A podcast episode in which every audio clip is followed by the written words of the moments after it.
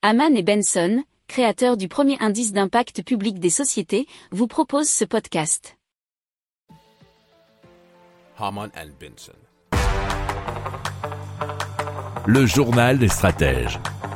Allez, on continue avec une solution pour stocker l'énergie, et c'est la solution de Ertium, qui est capable de restituer l'électricité en quelques heures, comme sur plusieurs mois. Alors pour le court terme, par exemple, pour le soir même, la machine stocke directement l'électricité sous forme de chaleur. Alors comment ça fonctionne?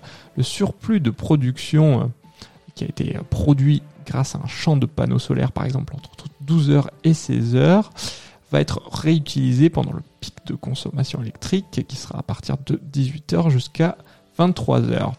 Alors, la, machine fait, ah, bah, fait passer la chaleur à l'intérieur, elle la stocke dans ce qu'on peut appeler un énorme thermos.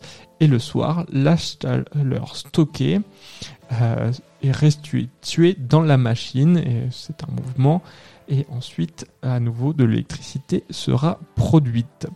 En hiver, pour compenser la baisse d'énergie hivernale, le surplus d'électricité de l'été doit être stocké pendant des mois ce qu'on appelle un stockage d'énergie saisonnier.